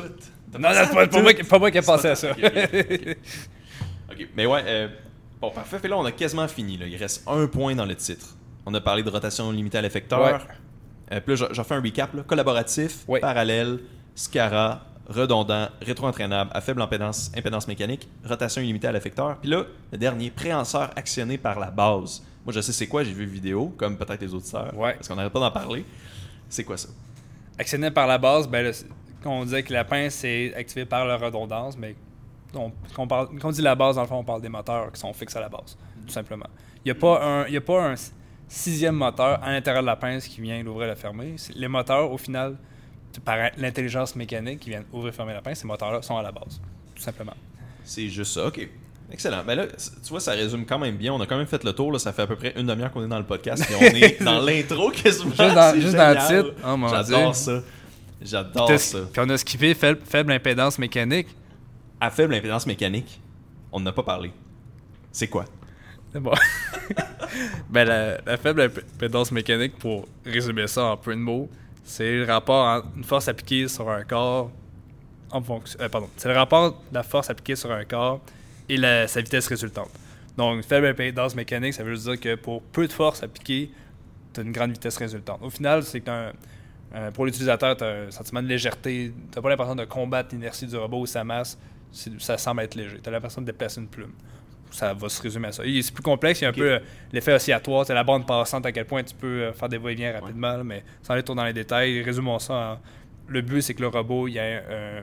Tu peux, mais dans la vidéo, on le voit, je le déplace un doigt. Ouais. ben, justement, pour peu, C'est pour peu de force appliquée, tu as une, vitesse, bonne vitesse résultante. Un peu comme s'il était léger, finalement. Ouais, il est c'est pas ça. léger réellement, mais comme s'il était léger. Facile à Exactement. déplacer. Ben, il est quand même léger réellement, parce qu'au final, le robot, Ouais. il t'aide pas à le déplacer. Le robot, il se laisse se déplacer. Mais le moteur, le moteur, on le voit dans la table, il a l'air lourd, le moteur. là. Ouais, mais euh, le stator, mais le rotor, il a son inertie, mais avec le bras de levier que t'as, au final, euh, déplacer le rotor. c'est- Mais, oh, mais t'as quand même un bon point, le robot est tellement léger qu'au final, ce que tu ressens le plus, c'est les rotors des moteurs qu'on est retourné. Ok. Mais Ah. euh, encore là, ça reste très minime vu le bras de que bon, cas. C'est vrai que c'est malade, c'est malade. On, le- on le voit que tu bouges avec ton petit doigt, puis c'est, t'as pas l'impression de ça au début. Là. Puis là, quand Non. tu vas avec le petit doigt, t'es comme, ah, il, il y a vraiment juste un fort petit doigt, mais non. non, non, mais c'est ça. Puis, tu sais, j'ai, j'ai, j'aurais- j'ai pris mon petit doigt, mais j'aurais dû prendre quasiment. Je, je, je veux pas dire une plume, mais j'aurais pu prendre un bâton de popsicle. J'aurais pu prendre un petit bâton de popsicle, ouais. puis le- le- juste taper, le déplacer. C'est qu'il y a vraiment. Wow. Tu sais, comme je dis, c'est ce qui est le fun, la, ben, ce qui est le fun, ce que, ce que- je prêche pour ma paroisse parce que j'ai travaillé deux ans là-dedans, là, mais c'est ce qui fun de la robotique euh, parallèle, c'est justement c'est que tu peux te d'avoir des gros moteurs, direct drive, puis là, tu te déplaces ça à peu de force, c'est quand même le fun. Le, le- le feeling est, le feeling est assez, il, Ouais. est, un peu weird quasiment. là. Tu t'attends à déplacer quoi de gros, puis finalement, c'est super léger. Je serais curieux de l'essayer un jour. Est-ce qu'il existe encore? Il existe encore, il est dans le sous-sol, je pense qu'il dans une boîte oui, il est en train de prendre la poussière seulement. Je sais pas s'il va y avoir des projets qui vont se, développer dessus. Euh, mais pour l'instant, non, il je pense pas qu'il est utilisé. Fait que ça s'en va vraiment à une maîtrise. On- je dis souvent ça en joke, tu sais, pour les gens, pour essayer d'expliquer un peu le podcast, c'est quoi? Je dis du temps, ça s'en va dans une tablette. Les projets de maîtrise, on n'en parle pas. Fait que là, le podcast, on essaie d'en parler, tu sais. Mais là, littéralement, ça s'en va dans une boîte, dans une tablette, dans le- un sous-sol d'université. Ben, je pense Tant qu'il y a quelqu'un ouais, qui le touche, qui ouais, le touche pas. C'est ça. Ça se peut que quelqu'un le, le retouche un jour. J'ai- J'aimerais ça qu'il poursuive ce projet-là. Euh, sûrement, il va falloir qu'il le change, évidemment. Le, tu peux pas juste faire de la recherche puis faire. euh, je- tu veux pas juste faire des preuves d'application avec le robot. Le robot, une fois que tu regardes la vidéo, après ça, c'est un peu. euh, Tu vois ses limitations puis ses capacités. Après ça, c'est à Mhm. toi un peu de t'imaginer qu'est-ce qu'il est capable de faire. Mhm. Mais après ça, si on veut travailler dessus, il va falloir changer des morceaux, le, le modifier. euh, Ouais. Trouver un autre projet carrément. Un, peu comme moi, j'ai Ouais, fait avec upgrade. Thomas. Un peu comme Ben j'ai fait oui. avec lui Thomas, j'ai pris son Ouais. projet. Le but, c'était pas tant d'améliorer son projet, parce que son projet est très bien en soi, il est parfait, on va dire. C'était vraiment plus de dire, OK, ben, on veut un robot collaboratif, on veut une pince actionnée par la base. Qu'est-ce qu'on peut faire pour travailler là-dessus sans perdre trop de temps sur notre affaire? C'est qu'on a juste pris un produit qui existait déjà puis on a buildé par-dessus, on a construit par-dessus. C'est que si quelqu'un voudrait prendre mon robot, le but serait pas tant de pousser les performances de mon robot, c'est vraiment de dire, OK, on veut avoir un autre projet, mais ce robot-là, il, fonctionne bien, il a déjà une bonne base, fait telle affaire, on veut juste prouver, faire une nouvelle preuve de concept, mais de là sans perdre trop de temps en prenant quelque chose qui est déjà fonctionnel. Mais c'est ce qu'il faudrait qu'il arrive pour pas qu'il prenne la poussière. Ouais, mais ça, c'est. c'est- Ben oui, c'est ça. C'est un upgrade un peu comme toi, t'avais. Puis c'était justement une question que j'avais, tu sais. Puis là, en fait, on a comme répondu à la question. Mais tu sais, toute l'architecture, comme une marionnette, Ouais. là, finalement. là, ça me fait vraiment penser à une marionnette. C'est Louis Thomas qui l'a comme développé à la base. C'est ça. Toi, Absolument, repris- absolument. fait la suite de ça, finalement. Absolument. Ok, bon, c'est ça. Fait que, tu vois, on a déjà répondu à cette question-là pas mal. Euh, Puis là, ok, comme toute bonne marionnette, là, c'est dans la section problématique, j'ai mis cette question-là, mais tu sais, je- Ouais. je pense pas. Comme toute bonne marionnette, il y a des risques de croiser les fils. On peut-tu, c'est-tu quelque chose qui peut arriver dans ceci? Est-ce qu'on évite ceci intentionnellement ou juste par design, euh, Thomas s'était assuré que ça se faisait pas ou euh, est-ce que c'était, c'est ça, c'était- ça devait-tu être pris en compte dans la conception? Croiser les fils, ben.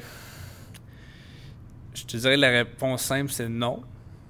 Euh, non, il ne pourra pas croiser les fils. C'est sûr que là, on- je ne veux pas revenir dans les singularités. là, c'est les, pardon, les singularités, Ouais, là, ça est-ce que les, les, les points morts, ou est-ce que le robot n'est pas capable de se rendre? Des fois, ça va peut-être se traduire par des fils qui se croisent. Mais, mais ces fils qui vont se croiser, c'est parce que, mettons un bout d'extension, puis carrément, c'est comme si je prends mes.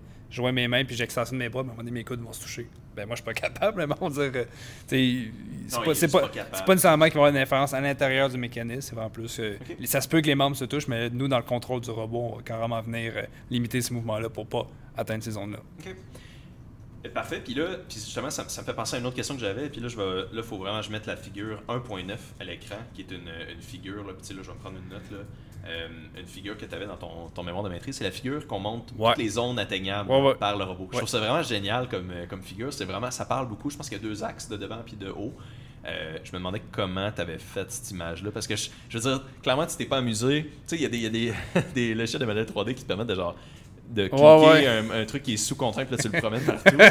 Là, je me dis, c'est sûr qu'il a pas fait ça. Mais non, mais j'ai ouais, pas de mérite là-dessus. J'ai pas de mérite là-dessus. J'ai pris la même stratégie que Louis Thomas a faite pour son robot. Dans le fond, c'est que on- sans trop parler de singularité, mais disons qu'une sing- singularité c'est un point mort. C'est quelque part où le robot On ne peut pas, pas se rendre, ne peut pas aller. Moi, ce que je fais, c'est que je prends, euh, je- on va dire qu'on mathématiquement on simule le robot, puis là on part du centre, puis là on tourne en rond, puis on grandit, on grandit. Puis là, jusqu'à ce qu'on frappe une singularité. OK, ben là, à ce moment-là, ce rayon-là du cercle, je peux pas aller plus loin. OK, j'enregistre ce point-là. change d'angle, tu vas chercher un peu, tu, tu continues à agrandir ton cercle jusqu'à ce que tu frappes tous ces points-là, puis là, tu fais, ben, dans le fond, pas un cercle, mais une genre de forme un peu bizarre, mais dans le plan, qui vient dire à cette hauteur-là, en Z, Ah, ok, ok. je suis capable d'atteindre ça, puis là, tu fais la le même processus, mais pour chaque itération en Z. Donc, pour chaque pas en hauteur, tu vas vouloir augmenter euh, ben, d'un pas en hauteur, puis là, encore là, retourner en cercle.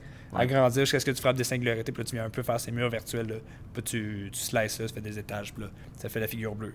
C'est clair? Ben c'est clair, mais dans le fond, ça veut dire que c'est un modèle, c'est une genre de, de boucle for, le- ben, une boucle quelconque d'un, programme. C'est pas toi manuellement. Ah non, c'est carrément, Point c'est des, des book 4 imbriqués, imbriqués, Ok. comme tu as dit. Tu fais juste tourner en rond, puis là, chaque fois que tu frappes un- une singularité, ben, tu enregistres ce point-là, tu- c'est la limite. Puis là, tu fais ça sur toute ta hauteur, puis ça le fait. Aïe, aïe, Puis là, là, il n'est pas dans le mémoire, mais là, euh, avec Clément, on a travaillé sur une autre figure, justement, mais là, c'est la même, mais calculée de façon symbolique. Donc là, ce que je te- ce a dans le mémoire, c'est numérique, c'est ca- carrément des, des calculs, carrément, on vient dire chaque point, on fait des book Ouais. for, puis on vient le calculer.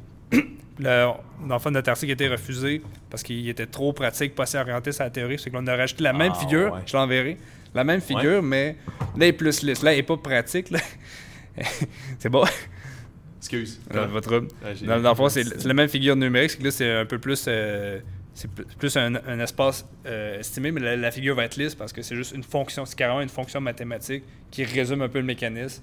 Puis là, dans le fond, on va venir tracer cette sphère-là. Je te l'enverrai, tu vas comprendre. Elle est pas dans le mémoire. Mais ça. pas encore dans le mémoire. sphère. Ok, ben, je suis comme il- intrigué. il y a juste- je prends note. Il y a juste dans le Di- Director Scott qu'on va pouvoir voir cette Ouais. figure-là. C'est ça. c'est- En fait, c'est cet épisode d'Action Innovation-là de Director Scott. Absolument. vidéo. Ça a l'air assez. euh, ben, ça, moi, je trouve que le- tout le principe de la book 4 avec. le- tout de- en tout cas, moi, je trouve que ça a l'air compliqué là, comme, comme truc, là, tracer tout ce segment-là bleu. Là, Là, tu sais faire c'est ça, Emile, t'en as fait de la même bac. Eh ouais, ben, ben oui, mais on dirait, je sais pas, on dirait que, on dirait que j'ai jamais été bon là-dedans. Mais, mais ok, je serais sûrement capable, je sais pas. Mais là, c'était quoi le plus gros défi Du de robot? conception euh, en- que toi, tu as eu à développer en lien avec les robots? Euh, la pince, je te dirais. Ouais, la pince. C'est. euh, ça, ça a vraiment pas l'air sorcier. Moi, je la regarde, puis je suis comme. Mais dans le fond, je me suis inspiré d'une pince euh, à poubelle. Je sais pas si ça a du sens, là, mais. Ouais, les pinces. Tu tires sur une tige, ouais, là, puis t'as juste deux, euh, deux, euh, deux morceaux, deux doigts qui viennent se fermer. C'est C'est vrai que ça ressemble à ça. c'est que là, je me suis inspiré de ça. C'est que là, je savais que je, je voulais que les doigts avec.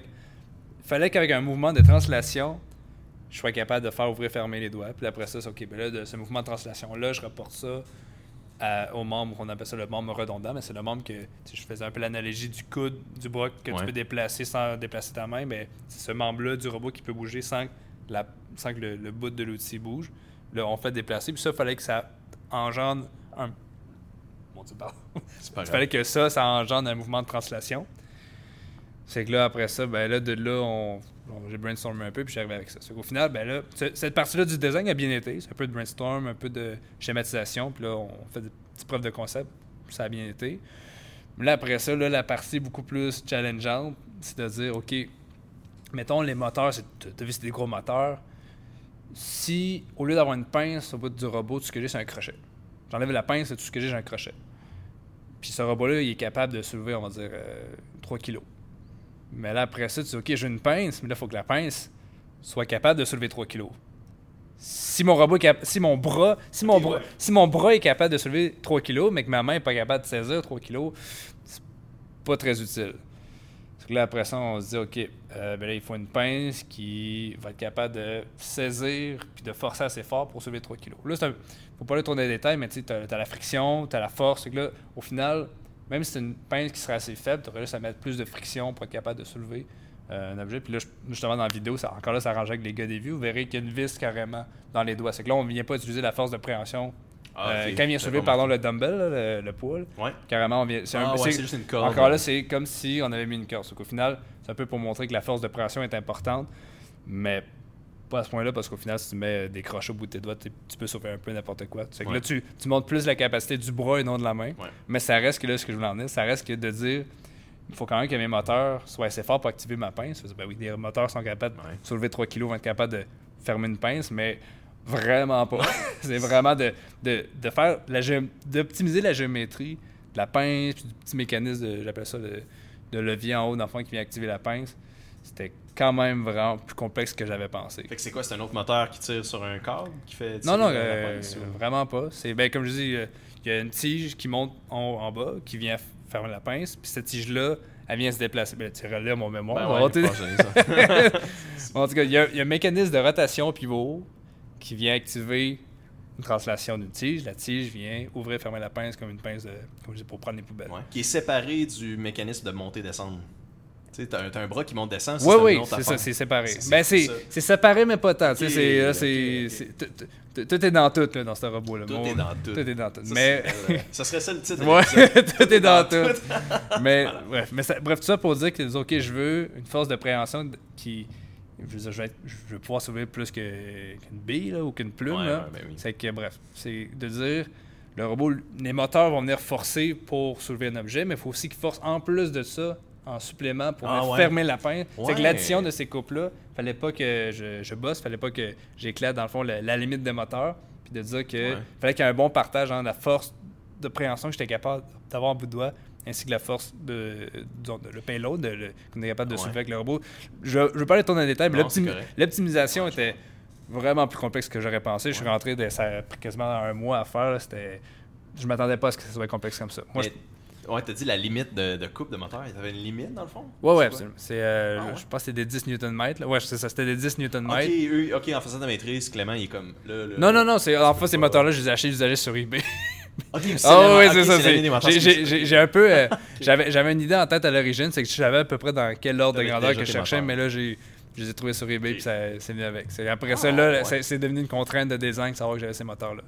Puis le but, c'est de les exploiter au maximum. C'est de dire, je veux un robot qui est capable, comme je dis, ben, j'ai des bonnes accélérations, j'ai une bonne force de préhension. C'est que tu te revois la géométrie du robot pour profiter ces robots-là. C'est que j'étais un peu. euh, J'avais un peu des dimensions paramétrables tant que j'avais pas encore acheté mes moteurs. C'est intéressant comment les, la, genre la, la, la, la- la- je- j'essaie de dire, le, le cahier des charges se développe donc au fur et à mesure. Tu as acheté les moteurs sur eBay, c'est devenu un requis dans le projet. tu sais. C'est, euh, c'est- Ouais. vraiment intéressant ce- cet aspect-là, je trouve. C'est vraiment flexible, on dirait dans le Oui, temps. Ça euh, ajoute comme ouais, une, une certaine absolument, agilité. absolument. puis- Ça, ça dépend des projets. Moi, j'ai vraiment eu le, le luxe et la chance, je veux dire, de, d'avoir cette flexibilité-là, de pouvoir un peu, je veux pas dire faire ce que je veux, mais tu sais, faire le scientifique, faire le scientifique fou, j'ai pu le faire. C'était le temps de le faire. Là. Mhm. Parce que Clément il m'a vraiment, sais, au début, je, je rappelle les objectifs, c'était on veut un robot collaboratif, puis une pince actionnée par la redondance. Puis c'était ça, c'était les lignes directrices, puis après ça, euh, je, je sais pas avoir trop divergé, peut-être qu'il m'aurait ramené sur le droit chemin, mais ça reste qu'il m'a vraiment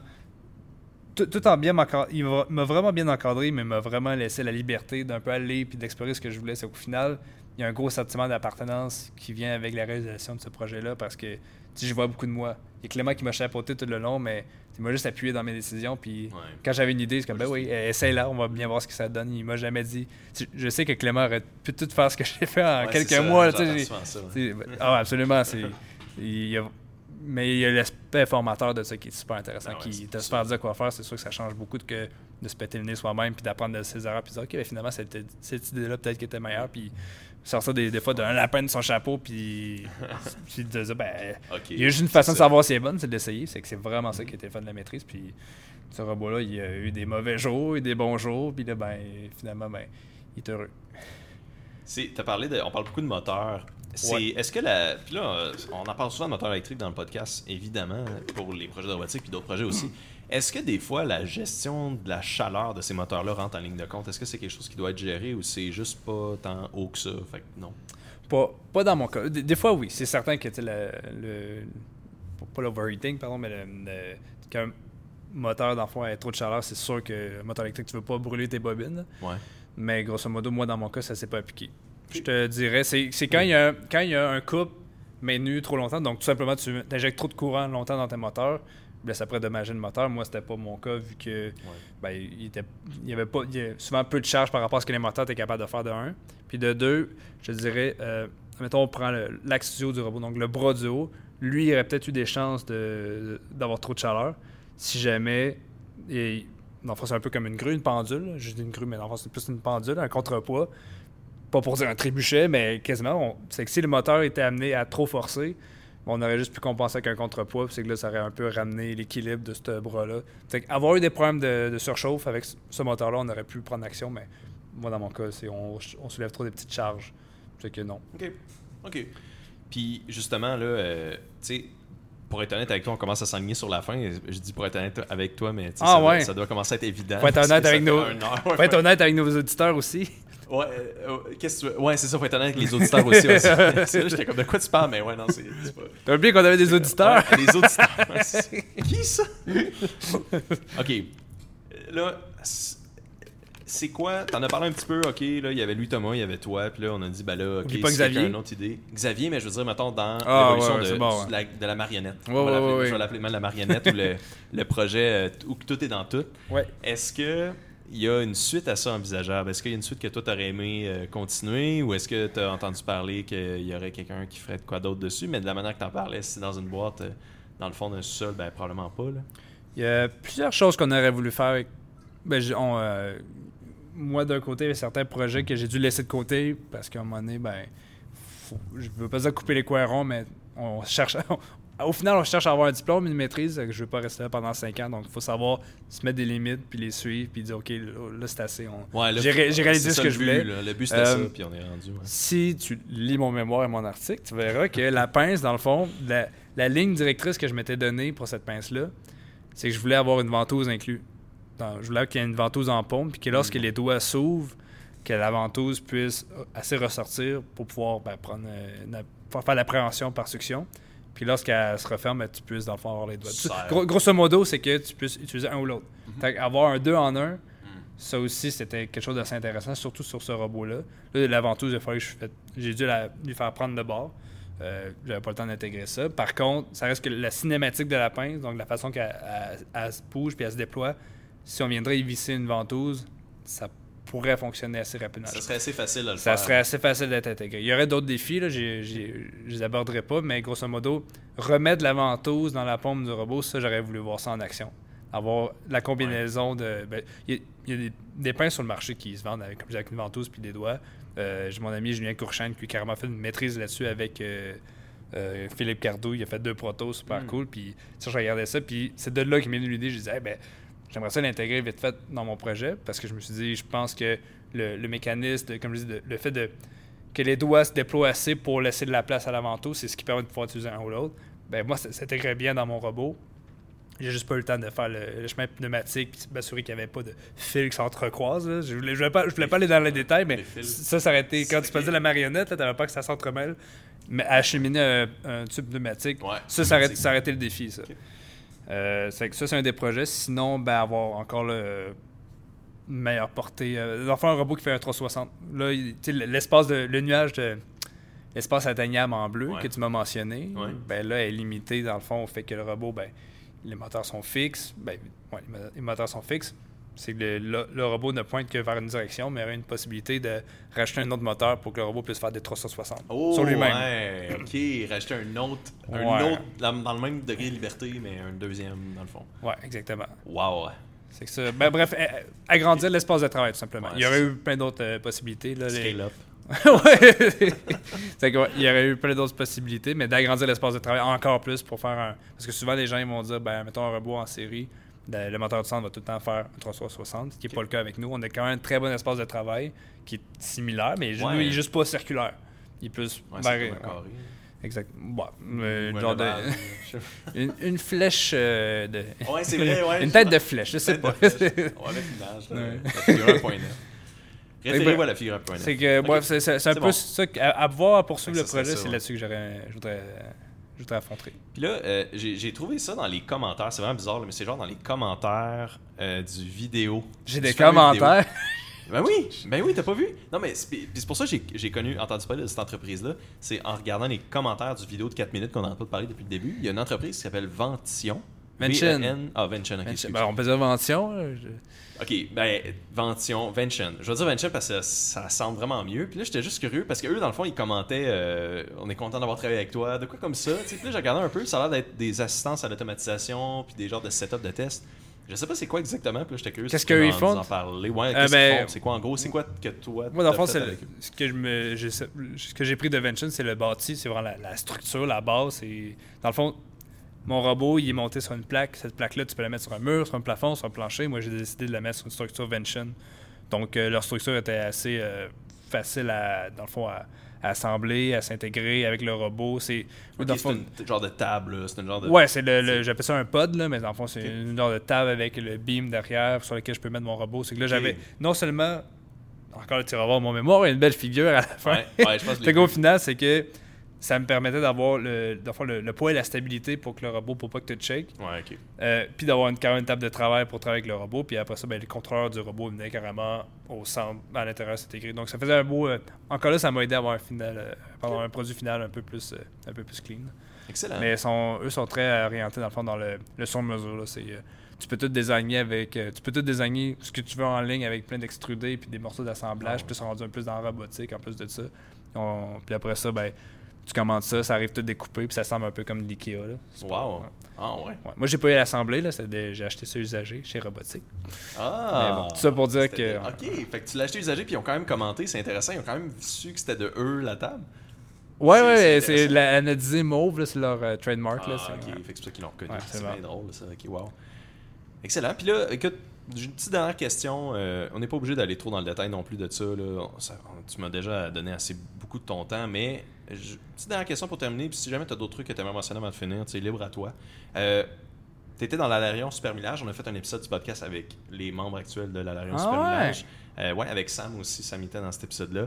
Euh, c'est l'épisode, euh, je vais le dire pour eux que ça intéresse, l'épisode 18. Euh, c'est un épisode à 4. Fait que c'était la première fois qu'on faisait ça. C'était très différent de one-on-one. là. Euh, puis, euh, as-tu des apprentissages de la supermillage de ton implication dans ce projet-là euh, qui t'ont servi pour ton projet de maîtrise ou qui te servent dans ta carrière? Parce que, Ouais, tu sais, ouais. supermillage, c'est quand même un gros projet. Moi, je- moi puis Sam, on n'arrête pas de dire qu'on était dedans, mais on n'était pas tant dedans que ça. là. On était une participation très limitée. Mais toi, tu avais une participation très active. Tu avais une participation très active. Un peu été- trop actif. T'as été directeur technique, j'ai envie de dire, ça se peut-tu? Euh, non. Euh, C'était quoi? C'est quoi les rôles que tu occupais? ça peut être une grosse liste. Ben, je, me non, je, je voudrais pas dire directeur général, mais on était un peu dans un creux du projet parce qu'il n'y avait plus de directeur euh, technique et administratif. Il y avait, en fait, il n'y avait plus vraiment de Ah. super millage. Il y avait, il y avait un gros creux, là, je sais pas si tu te rappelles. Ben, qu'en reprenant le projet, ben c'était. Ouais, ouais, ouais. J'étais pas avoir les deux chapeaux, mais il fallait que je prenne les deux pour rapidement recruter, puis là, ensuite redispatcher les, ces deux chapeaux-là. Mais dans ma dernière année, c'était vraiment ça.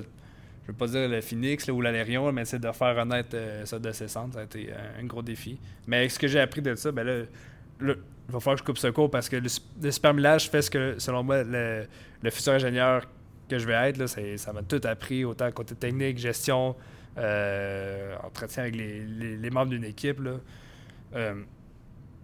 Pour en revenir par contre au projet de maîtrise, je pense qu'une une des affaires qui m'a vraiment beaucoup aidé, c'est la patience de troubleshooter des systèmes que tu sais pas trop comment ça fonctionne. Tu sais, le super millage, tu te rappelles, on arrive, là, ce projet-là, il se posait de fonctionner, il a gagné toutes les médailles, puis tous les trophées, Ouais, puis t'es comme, pourquoi je suis pas capable de le faire démarrer? C'est que là, passer des nuits Ouais. blanches, à essayer de le faire démarrer, puis faire des erreurs, mais de façon intelligente pour vraiment converger vers c'est you le bobo, ça vraiment, là, ça. Ces nuits blanches-là, j'ai passé sur le super millage. Ça m'a ouais, été utile à ma maîtrise parce que des fois, des nuits blanches, euh, quelque chose qui fonctionne pas, ben, faut, faut que tu trouves toi-même. Mais il n'y a personne qui va venir Ouais, t'aider. Ben oui, c'est ça. Il n'y a personne d'autre qui va le faire à ta place. Wow. C'est que là, c'est cette persévérance-là, puis cette stratégie-là, comme je dis, de- d'essayer de, cerner rapidement qu'est-ce qui peut ne pas fonctionner.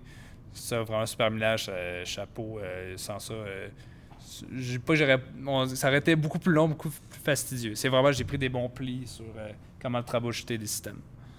Quand je dis système, c'est des systèmes avec un grand S. Ça Ouais. fait n'importe quoi. Aut- Autant dans ma vie professionnelle en ce moment, des fois, on Ouais, ça. m'expose à des ma- on m'expose à des machines, des trucs qui fonctionnent pas, parce que mais qu'est-ce qui fonctionne pas? Ouais. Oh boy, par où? Faut que tu Ouais, exactement. plusieurs morceaux. puis- Exactement. C'est que c'est ce que euh, Wow. j'ai beaucoup beaucoup retenu du spamlage, mais pour faire ce cours pour la maîtrise, c'est vraiment euh, ce qui m'a le plus aidé. Excellent. Euh, T'as-tu quelque chose que t'aimerais. euh, ben, on est pas mal à la fin. As-tu quelque chose que t'aimerais mentionner, des trucs qu'on a parlé que t'as pas eu la chance ou euh, ça fait pas mal le tour pour toi? Euh, ben, t'avais, une de tes questions qui est intéressante, là, c'est comment est-ce que la COVID a affecté... Oui, euh, c'est vrai, excuse. Ouais, Comment ouais, est-ce que la COVID, puis je vais faire le lien avec... Ouais. Tu parlais d'NX, c'est la simulation, puis ça, c'est un bon point, c'est que vu, qu'on était en COVID, j'ai pas pu faire fabriquer mes pièces euh, par l'atelier d'usinage de l'Université Laval. Ça a pris beaucoup de temps. Ah, Puis là, moi, j'ai, dès le début, j'aurais pu me foncer, tête baissée, dire Hey, j'ai des plans, ok, on les usine, on commence le robot. C'est... Peut-être que le, le robot, sans la COVID, aurait vraiment eu une forme tout à fait différente. Il aurait sûrement été euh, beaucoup plus moche. Puis, Ok, Ouais, ouais, t'aurais moins foncé, là. T'aurais moins. En fait, j'aurais plus foncé. T'aurais plus foncé. Ben, mais Sans je- la COVID, là, je serais arrivé, j'ai des plans, je m'en vais les faire usiner, puis let's go, je veux faire le robot, je vais l'assembler. Mais là, avec la COVID, j'étais pris chez nous, je peux pas faire fabriquer mes pièces. J'étais juste, j'étais juste dans la conception, euh, je modélisais, Perfection tout le 3D, temps, puis justement, puis là, j'étais comme, ben, je peux pas fabriquer, je suis comme, ben, qu'est-ce qu'il me reste à faire? ben là, j'ai dit, ben, je pourrais prendre l'avance sur le contrôle du robot. Le contrôle du robot qui, moi, c'était vraiment pour ça que je voulais faire une maîtrise, je voulais faire du contrôle poussé. C'est que là, pour faire le contrôle du robot, il fallait que je fasse le robot aussi. C'est que là, Ouais. Ça a une bonne, charge, ça a été une bonne charge de travail. Mais ouais, Ouais. c'est ça, de utiliser euh, la, la- la- utiliser NX, qui est un logiciel de CAD, Ouais. puis euh, euh, Simulink de MATLAB ensemble. Mais ça, ça a été merveilleux. On va dire, NX, j'ai tout cadé le robot là-dedans. Ouais, ça, je comprends. Parce que j'ai le robot. Puis Fait après, que le modèle, le modèle 3D, mettons, pour les auditeurs, fait Euh, que exactement. c'est le- comme SolidWorks, Solid Edge ou euh, whatever. Exactement. C'est que là, je viens, je C'est viens- je faire mes pièces, je vais faire mon assemblage. Puis là, moi, dans le fond, il y a un outil de simulation. Parce que j'ai pu faire ce qu'on appelait, je veux pas dire des animations, parce qu'une animation, c'est, tu le dis un peu tantôt, quand tu prends la- l'assemblage sur ton truc, tu fais juste le déplacer dans l'espace, Ouais. puis tu peux euh, faire des belles vidéos. euh, avant même que le robot soit fait, tu peux juste faire des vidéos du robot qui bouge, comme voyez, ça va fonctionner. Ça marche. C'est juste des animations. Mais là, moi, NX m'a permis de carrément de faire des simulations avec le vrai contrôleur du robot. Quand je dis le vrai contrôleur, c'est vraiment le- toutes les mathématiques qui viennent faire déplacer le robot pour dire si je veux que ma, ma pince soit à tel endroit, à telle ouverture, à telle orientation, il faut que chacun de mes moteurs soit à tel degré. Aïe, aïe. Ben, tout faire ça, tout faire ces mathématiques-là, puis les essayer en vrai, ben, moi, j'ai pu faire, dans le fond, bouger le robot, le, comme je dis, le, le faire déplacer dans NX, mais à l'aide, dans le fond, de Simulink que, que- que j'ai carrément utilisé pour le vrai contrôleur du robot. Ouais. Le vrai contrôleur Ah, du robot, c'est Simulink Real Time, qui roule en temps réel. Mais là, j'ai juste pris Simulink pas Real Time, qui roule pas en temps réel, qui fait juste, dans le fond, je lui dis, ben j'envoie des commandes, je lui dis, déplace le robot comme ça, comme ça, comme ça, dans telle direction. Puis après ça, ben lui, Simulink va te venir calculer. Ben, tu, tu, mets- tu lui fais faire calculer les positions puis les, les- carrément les coupes moteurs. Parce que moi, mes moteurs sont contrôlés en coupe. J'en renvoie dans le fond des, des commandes en coupe. Je dis toi force de temps, toi force de temps. Selon la position qu'il me renvoie. C'est que tu, encore là, sans aller trop dans les détails, Simulink Real Time, ça fait que mon contrôleur, j'ai carrément tout pu le faire en amont. Avant même que le robot soit. Avant même d'envoyer mes premières pièces en usinage, ben, le contrôleur du robot était déjà fait parce déjà que le CAD était fait. Puis, admettons, euh, je donne un, exemple, mais ce que je veux dire, c'est si tu fais play, admettons, tu lances la simulation sans rien dire, ben, le robot il tombe comme un pantin. Il y a la gravité, il y a toutes les frictions dans les joints, tu peux mettre de- toute la masse et les inerties des pièces. C'est qu'au final, tu as quand même une bonne idée des coupes moteurs que tu vas avoir besoin. Puis, ah, on en a parlé des moteurs, les fameux moteurs 10 Nm. Quand Ouais. euh, j'avais à peu près une idée de, de ce que je voulais, ben, c'était grâce à ces co-simulations-là qu'on appelle. Ces simulations-là, le fait que j'étais capable de dire hey, j'ai besoin de telle taille, telle taille de moteur, si je vais être capable de faire bouger mon robot à telle vitesse. Comment t'appelais ça Des co-simulations? Ben, c'est juste que c'est une simulation qui utilise de, le- de logiciel. moi. Appelons, appelons ça une simulation ça, pour le fait- Ok, NX puis euh, ouais, puis Simulink, excuse. Ouais, le, le module s'appelle co-simulation. Ok. ben, c'est une simulation. Fait, que tout, ok, fait que ça, fait que t'as tout pu tester à l'avance ton, ton modèle, puis c'est ça. Puis Simulink qui fait d'habitude, puis on en parle souvent en podcast, des, des boucles de rétroaction, Ouais. puis des commandes, puis là c'est Ouais. Simulink real time, fait que là tu peux vraiment entrer des commandes, des coupes de moteur, puis là tu check l'output.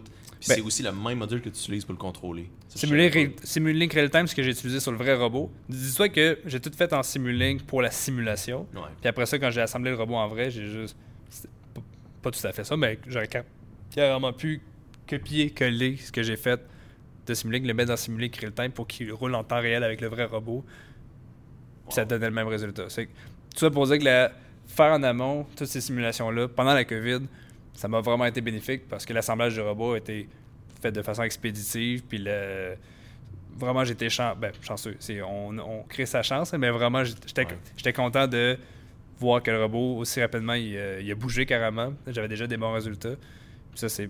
Ben, je veux pas dire. Je veux pas remercier la COVID pour ça, mais. tu- Hey, tu sais, mais d'avoir passé un an chez nous à faire ces simulations-là, ça fait que lorsqu'il est venu à l'assemblage, ben, ça s'est fait comme un charme. là. Excellent. Donc, Oui. euh, merci beaucoup de ta présence, Mario. C'était vraiment génial. Merci comme à toi, puis, euh, ça me fait plaisir. Puis, tu sais, euh, à un moment donné, peut-être qu'on va aller euh, dans les sols de l'Université Laval, on va aller trouver la boîte de ton robot, on va l'assembler, on va faire un épisode spécial Accès Innovation sur ça. Partant. Euh, ah ben, ok. Ben, je pensais peut-être, je pense, je disais ça comme un joke, mais je suis dans, je suis vraiment dans, puis ça serait. fait que l'idée elle reste. Excellent. Euh, puis ouais, ça, merci. Puis c'est ça, je suis content parce qu'on a vraiment réussi à, tu sais, on- il y avait des questions un peu différentes. Puis tu sais, justement avec la COVID à la fin, avec NX, euh, avec les différences avec les robots que vous aviez, on, on, a- on commence à vraiment boucler la boucle. Ben, on bouclera jamais vraiment la boucle, mais les auditeurs, maintenant qui ont tous écouté ces épisodes-là, ça fait un peu une saga là, de, de robotique, de Clément, du euh, labo de, de Clément Gosselin. Ouais. Il y a d'autres, tu sais, euh, aussi des, des projets de d'autres, euh, d'autres, laboratoires de Merci Laval qu'on a parlé là. Mais c'est ça, je trouve que ça fait, ça fait vraiment intéressant, puis ça, ça met comme quasiment une fin à, la- à cette saga-là. Euh, fait que je suis vraiment content de t'avoir eu toi pour euh, la fin de cette saga-là. Une bonne conclusion. Comment? Une bonne conclusion. Exactement. Je t'ai dit merci, mais merci surtout aux auditeurs d'avoir écouté Accès Innovation. Pour plus d'informations, consultez nos pages Facebook et LinkedIn. À la prochaine.